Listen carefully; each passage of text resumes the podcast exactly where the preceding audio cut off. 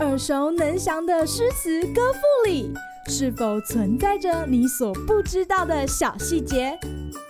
快跟着师傅麦恩居一起补充韵文当中的小惊喜！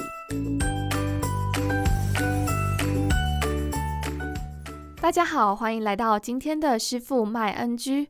这次要来和大家分享李白的《庐山谣寄卢氏玉虚舟》。小朋友，你知道吗？喜爱爬山的李白很喜欢送朋友原本山哦，是真的，是真的。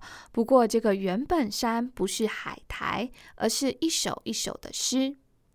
马书丽老师说，喜爱爬山的李白呀，很喜欢把山送给朋友。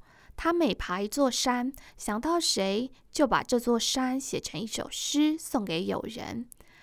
比如他爬庐山的时候，就想到了好友卢虚舟，于是呢，他就把庐山的雄伟壮丽、变幻奇景全部融入到了字句里头，写成了诗，寄给对方。李白也曾经把西岳华山、峨眉山等等写成诗送给朋友呢。现在，我们就来看看他是怎么把庐山送给好友吧。我本楚狂人，凤歌笑孔丘。手持绿玉杖，朝别黄鹤楼。五岳寻仙不辞远，一生好入名山游。庐山秀出南斗旁，屏风九叠云锦张。影落明湖青黛光，金阙前开二峰长。银河倒挂三十梁。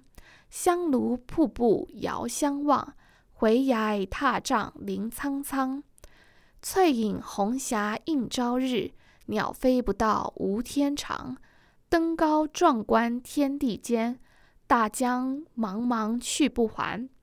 黄云万里动风色，白波九道流雪山。号为庐山谣，兴因庐山发。闲亏石镜清我心，谢公行处昌台没。早服还丹无世情，情心三叠道出尘。遥见仙人彩云里，手把芙蓉朝玉京。仙骑汉漫酒该上，愿解卢媪犹太清。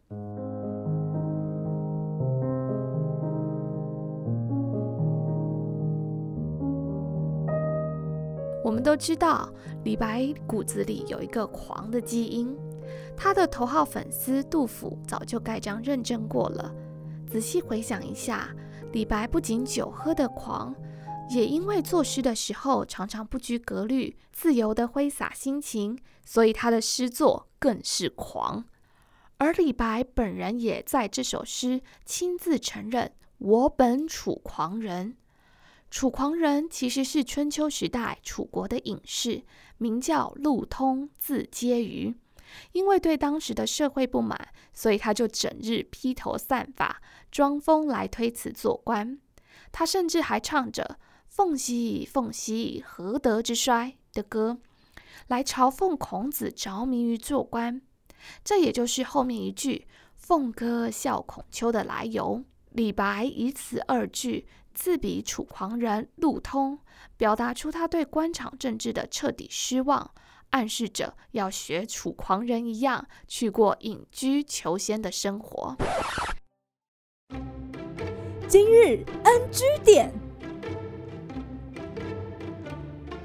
历来针对“我本楚狂人，凤歌笑孔丘”这两句话，是不是在贬低儒家思想，各有看法。但蒋勋老师的解释，师傅觉得很有意思。里面是说到了李白，他很叛逆，对于权威特别不服气。别人觉得孔丘神圣不可触犯，可是我却觉得我根本就是楚狂人。我敢于狂歌，我可以笑孔丘。所以紧接着下两句，手持绿玉杖，朝别黄鹤楼，更可以看到李白他想要寄情于山水，学习道家求仙的想望呢。而且呢，绿玉杖它可是传说中为神仙所用的手杖呢。